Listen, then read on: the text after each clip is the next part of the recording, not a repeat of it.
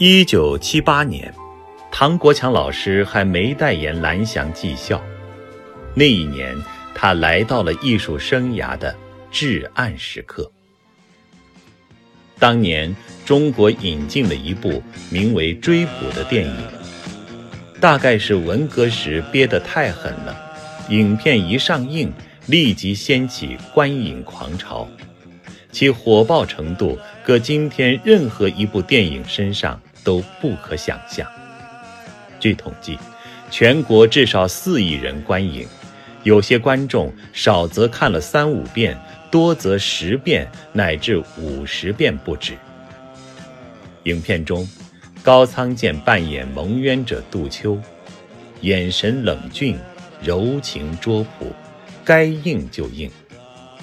突然间看到这样一个完美男神，女同胞们顿时发出寻找高仓健的呼声，连给女主角配音的丁建华老师回家后都对老公嚷嚷：“你看看人家高仓健，再看看你自己。”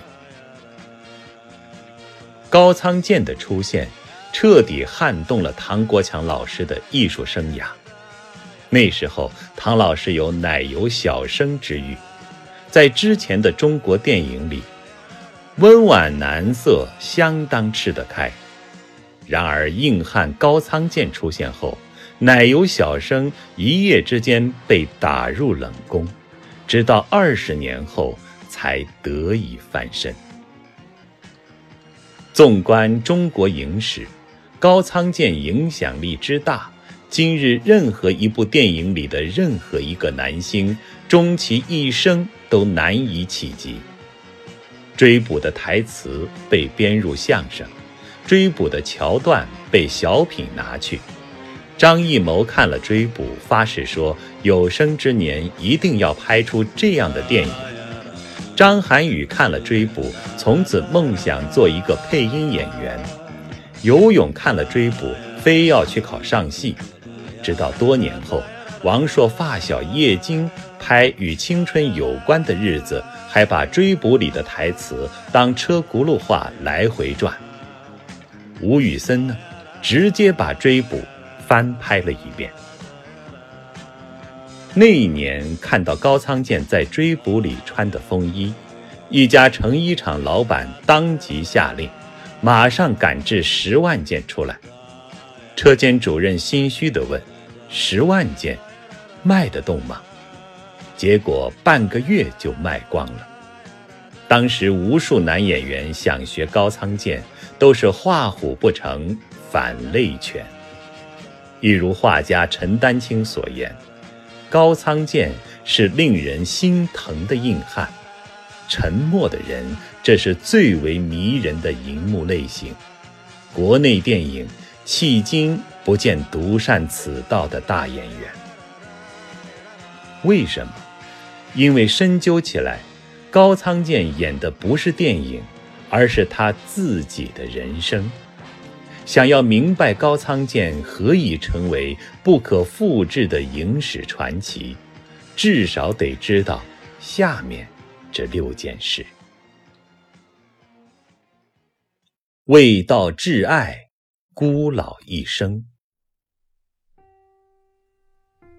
高仓健演的男人多半沉默寡言，但对外界又有无限的温情慈悲。这种独特的表演风格，其他人都拿捏不准，唯独他能做到。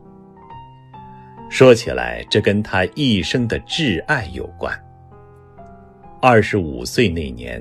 高仓健认识了生命中最重要的女人，十九岁的歌手姜丽智慧美。姜丽智慧美十四岁唱歌出道，以一曲田纳西的《华尔兹》闻名日本。高仓健二十八岁生日这天，他们结婚了，姜丽智慧美也宣布退出歌坛。然而，公主王子。并未迎来幸福。智慧美怀孕后，很快她被检查出患有严重的妊娠中毒症，孩子流产了，智慧美再也无法生育。那个时候，高仓健平均一个月拍摄一部影片，夫妻之间的距离越拉越远，隔膜越来越深。没多久，一场大火烧毁了他们的爱巢。高仓健还忙着拍电影，令妻子感到寒心。终于，智慧美单方面宣布离婚。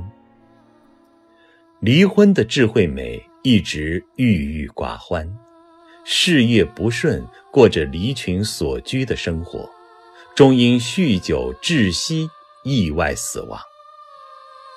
一九八二年二月十三号，在东京公寓内，人们发现他僵硬的尸体，死时年仅四十五岁。举行葬礼时，高仓健竟只远远的双手合十。如此一来，他成了众矢之的，媒体批评他是个薄情寡义之人。姜丽、智慧美不幸的人生和悲惨死亡，都是高仓健的冷漠所赐。面对种种指责，高仓健从未予以回应。他只用余生做了一件事：为悼念亡妻，高仓健选择终身不娶。每年二月十三号，在智慧美的墓前献花焚香，凄然无语。四十年间，他孤独一人，没有家庭，没有子女，再未爱过任何人。在妻子的墓旁，他买下了一栋房子，一有时间就默默走到寺庙里陪伴死去的前妻。在他孤独的心底，一直留有亏欠和爱恋。六十八岁拍摄《铁道员》时，高仓健演一个为工作忽略了妻女、兢兢业业的铁道员。拿到剧本后，高仓健丝毫没有犹豫，便接下角色，并将它视为人生中最重要的一部戏。影片拍摄时，当剧中白发苍苍的铁道员生命即将走到尽头。高仓健忽然对导演恳求道：“导演，请在这里响起一首歌吧。那首歌，便是姜丽智慧美的成名曲《田纳西的华尔兹》。最后，这首歌悠扬的旋律贯穿了整部电影。不善表达爱意的高仓健。”从未遗忘对妻子深深的爱，他心中一直留有她的位置。每次接受采访，他都说：“我们曾有不和，但那是短暂的瞬间。世上不会有人比他更宝贵。”这份遗憾，成就了高仓健的生命底蕴。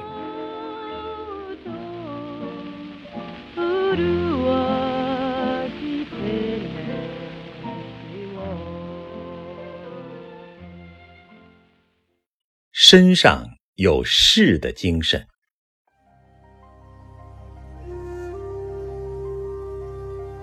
妻子的死给了高仓健太多心灵震荡，在他此后的人生中，他比以前更加珍惜身边的每个人，更加感恩每一次相遇。拍《千里走单骑》的时候，高仓健戏完了，别人还有戏份。张艺谋说：“老高，你的戏结束了，请先回去休息吧。”拍了半天，张艺谋收工，一扭头，高仓健还在山脚下站着。当时高仓健已七十多岁，愣是在山脚下站了三个小时。等剧组的人收工往回走，他远远朝大家鞠了一躬，这才离开。张艺谋问翻译：“不是早让回去吗？翻译说，高仓健觉得大家都在工作，他也不能离开，又不愿意打搅大家，就在不起眼的地方默默陪着。二零零八年，张艺谋在北京忙奥运会开幕式，高仓健不期而至。他找了两位日本国宝级的制刀大师，花了一年时间为张艺谋打了把刀。刀是兵器，出境需要日本军方批准。高仓健费尽心思拿到出境证明，送给张艺谋时，高仓健说：“刀已被高僧念经开光，希望他能守护你，让开幕式获得伟大成功。”送完刀，知道张艺谋很忙，第二天一早，高仓健就飞回了日本。更绝的是，回日本后，高仓健得知张艺谋压力大，竟独自一人冒着大雪，驱车五小时到东京郊外一处寺庙替张艺谋祈福。我的朋友张艺谋。担任北京奥运会开幕式总导演，他面临的任务很艰巨，我祈愿他顺利成功。这件事，高仓健一个字儿也没向张艺谋透露。如果不是后来有旁人告知，张艺谋一辈子都不会知道此事。据张艺谋回忆。高仓健对人的关怀皆于细微处，绝不叫人为难。每次送人衣服、手表，都是先穿戴在自己身上，等到要分别时，装作漫不经心地说：“这件衣服我穿着不大合适，可能你合适些，要不你试一下。”试完了就让对方带走。起初接受礼物的人还不在意。等回家了，才发现，衣服明显是照着自己身材量定的，手表也照着自己手腕的长度调好了，可你都不知道他到底从何处得知你的尺寸。之所以要这么做，就是怕你难为情，觉得礼太重，或者对没有带回礼感到抱歉。他只让你觉得这是朋友间随意转让，而不是一次隆重的赠礼。做人做到这程度，古代君子也不过如此。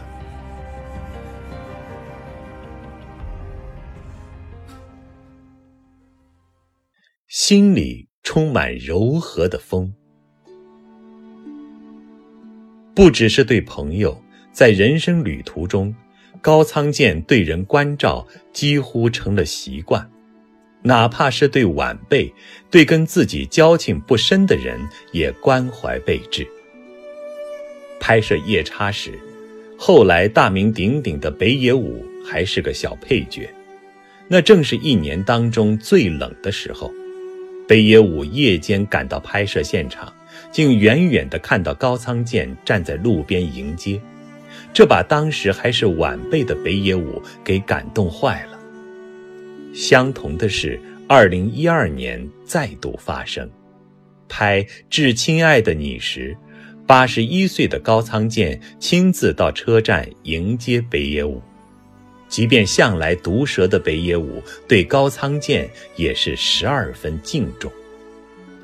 健桑的面相就像是一尊佛，无论走到哪儿。都给人以和煦与慈祥。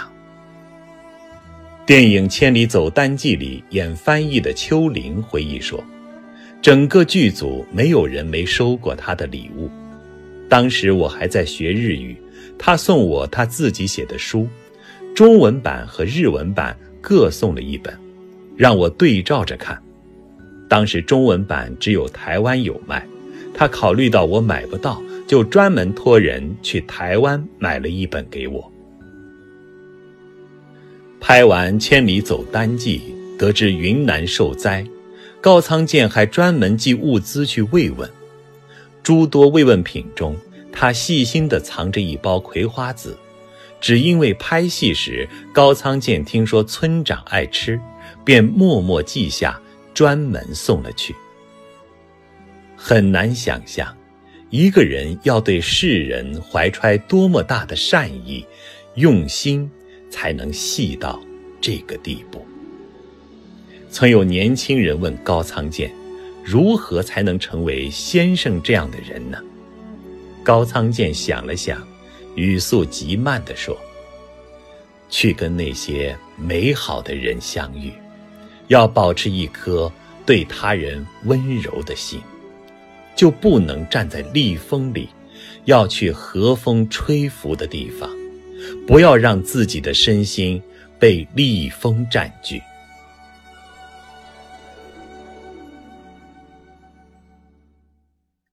内心本就隐忍坚毅。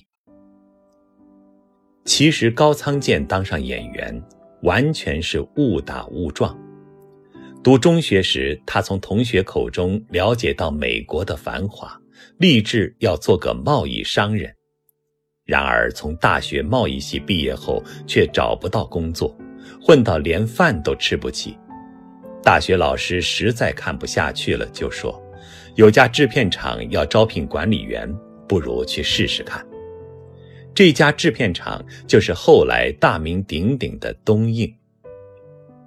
面试当天。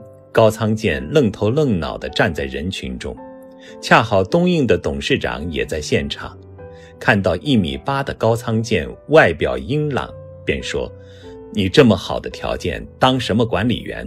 快来做演员。”高仓健一听，百感交集，因为在他生长的九州岛，演员是被人看不起的职业，当地人对此有何缘起食之说。要是给家里人知道，那还有什么脸回去？可是活命要紧，高仓健不得不接受这份卑贱的工作。第一次试镜上妆时，高仓健看到脸被涂满白粉，不禁悲从中来，流下两行泪水。由于高仓健形象出众，东映决心将其打造成国民偶像。找来许多当红女星跟他搭戏演爱情片，然而高仓健内心排斥，演起戏来总是面目呆滞。很长一段时间，他都觉得当演员不正经，心里委屈。他还给自己起了个“任勇作”的艺名，提醒自己要忍耐、勇猛、精进。熬过这段痛苦，就能实现梦想。结果董事长一听，什么任勇作，你就叫高仓健。直到东映开启任侠片时代，拍一些江湖义气、打打杀杀的故事，有位任侠片导演看出高仓健身上不同的气质，便说：“健桑这样内心隐忍、坚毅的演员。”根本不该去拍爱情片，演肤浅的公子，来我的电影里演黑道吧。果然，出演多部任侠片后，高仓健迅速名扬全国。他自身的坚韧气质，赋予了黑道形象无限魅力，一跃成为万千少女心目中的情人，能点燃观众的激情。和高仓健本身的底色是分不开的。他自小不惧孤独，是个相当耐得住寂寞、心怀高远而又性格坚韧的孩子。只要认定的事，一定全力以赴。记得在拍一场戏时，零下十六摄氏度，他穿着一条兜裆布跳入海中，完全舍身忘我。这样的演员，想不成功都难。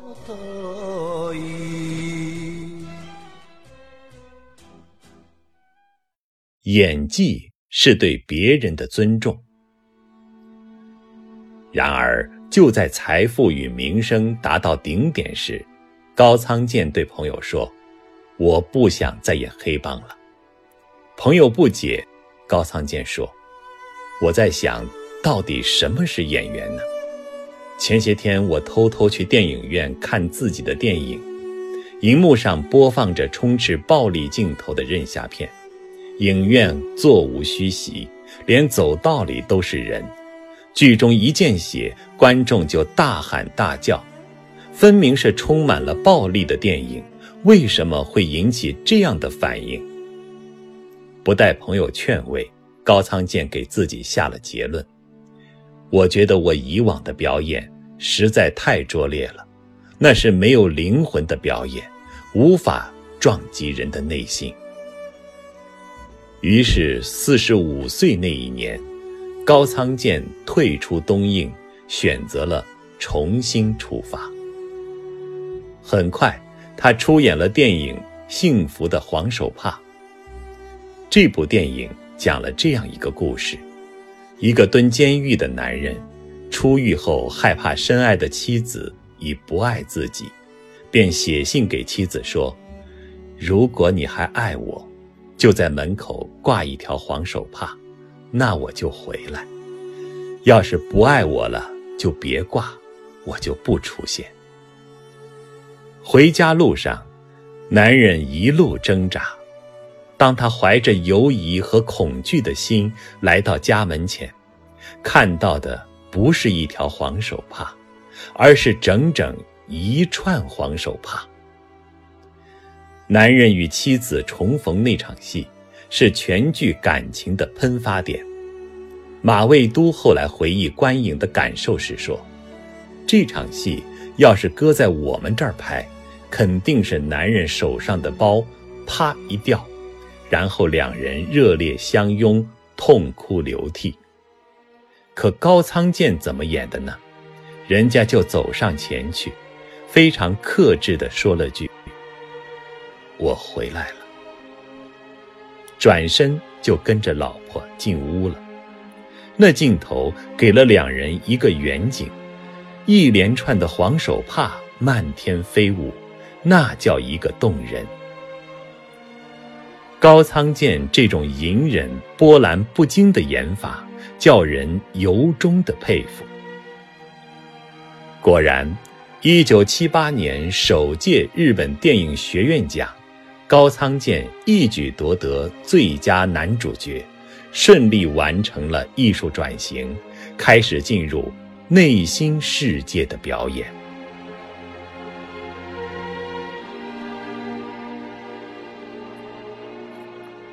为了塑造好每个角色。高仓健表现出极高的职业修养。拍黄手帕时，男人出狱后吃一顿饭，饭菜刚上来，高仓健迫不及待抄起啤酒杯一口干掉，接下来又对满满一大碗面大快朵颐。吃完面，又迅速吃下了一份猪排饭，俨然一个常年食不果腹的囚犯。连喝啤酒时，他的手都在发抖，那绝不是可以演出来的。有晚辈问是怎么做到的，高仓健才说：“为了这场戏，我前两天都没吃饭。”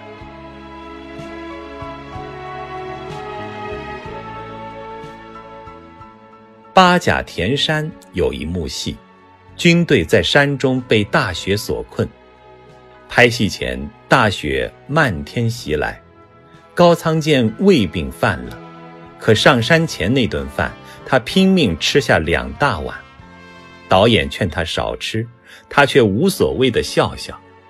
等到达山上准备开拍时，高仓健突然说：“既然被困在雪山，怎么可能出现脚印？”说完，他在雪地里一站就是四个小时。直到脚印被新雪覆盖住，才开始拍摄。导演这才明白，原来他忍着胃痛狂吃米饭，只是为了上山后保持体能。铁道员开拍一个月前，剧组外景都没搭好，他却先换上戏服，来到深山雪道边，为体味铁道员的孤独站了一下午，在那里体会。角色的心境，在高仓健看来，这是一个演员必备的修养。他曾严肃地表示：“演员的演技不是你一个人的事儿，剧组所有人的工作都围绕着你。灯光、化妆、道具，为了你的演出，大家起早贪黑站上整整一天。你奉献的如果是糟糕的演技，就是对他们最大的不尊重。”人生哲学才是他成功的奥秘。对生活，高仓健有自己独到的美学。出名后，高仓健一直抗拒着作为演员本分以外的豪华，不与政界商人来往，不豪游，不攀附，与影迷的联系都是写报纸专栏，很少谈及私事。日本演艺界称其为舞步巨星，不唱歌，不跳舞，不应酬，不出席记者招待会，不接受采访。对此，许多重量级演员都表示钦佩。健桑过着十分低调的生活，不以物喜，不以己悲，这虽不容易，却非常的美。高仓健憧憬的。是海明威式的生活方式，旅行、斗牛、拳击、狩猎。他常年将《男人的生活》这本书带在身边，以此作为自己的人生哲学。书中写道：“火苗过来，用手扑灭；石头过来，用身体挡；被刀砍伤，自己治疗。”不管何时何地接受挑战，都要用隐忍的力量去忍受，去面对。从这种感悟中，高仓健形成了独特的表演美学，即用沉默去表达广阔的内心。用极少的台词，甚至肢体语言，就能塑造出一个令人拜服的角色。对此，许多跟他合作的导演都赞美高仓健是一个可以用背影演戏的男人。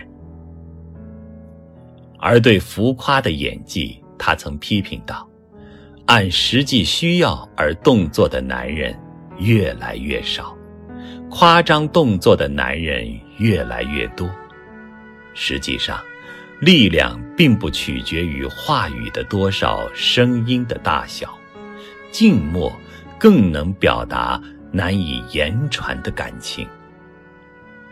而所谓广阔的深情，又从何而来呢？原来，多年来拍戏，高仓健总随身带一个笔记簿。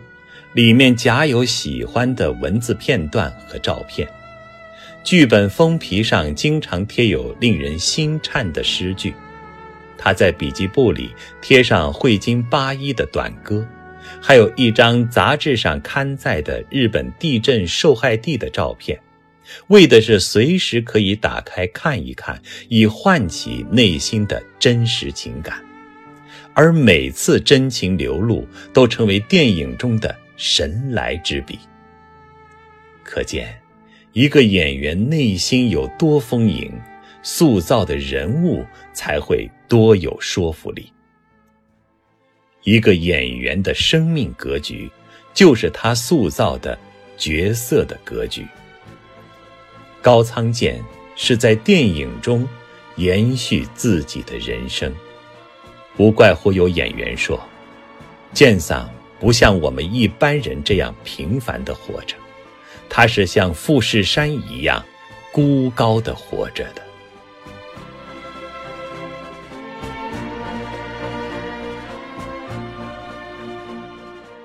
二零一三年，高仓健被政府授予文化勋章，和川端康成、黑泽明、小泽征尔等人一同被载入日本文化史册。此勋章是日本政府只为在艺术、科技、文化领域做出杰出贡献者颁发，可以被看作是一个人一生成就的总结与荣誉顶峰。虽说获得了演员所能获得的一切荣誉，但直到去世之前，高仓健还在说：“人生是一条跌宕起伏的曲线，荣誉不过是其中一点。”与美好的人相遇，才是人生曲线上的点点滴滴。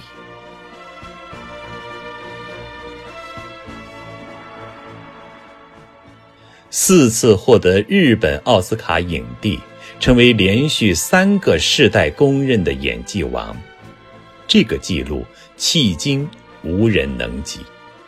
他这一生拍了两百零五部电影。无论是从艺、做事还是做人，都有独到的人格理想和美学追求，并将这份理想和追求贯穿在了人生旅途的每一个脚印中。尤其对电影的热爱，他始终未曾动摇。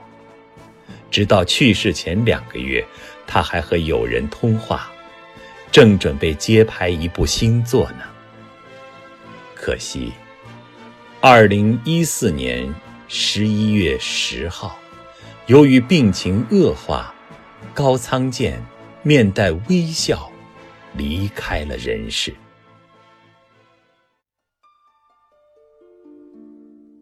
在生命的最后时刻，他留下遗言：“请秘密为我举办葬礼，只要亲人到场。”万万不可因为我的死打扰到大家。去世后第八天，他的死讯才被公布。这样低调的人，世间有几个？在高仓健生平最后一则广告中，他扮演了一个日出而作、日暮而息的勤恳农夫。站在自家的土地上，欣喜不已。他说：“这是一日无法耕耘穷尽的田地，这是一日疏忽就会失去的田地。而这，亦是高仓健耕耘一生的田地。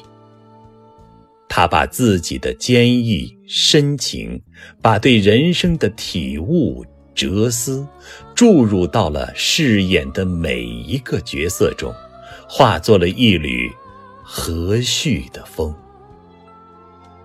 每代人都有自己的男神，然而世间再无高仓健。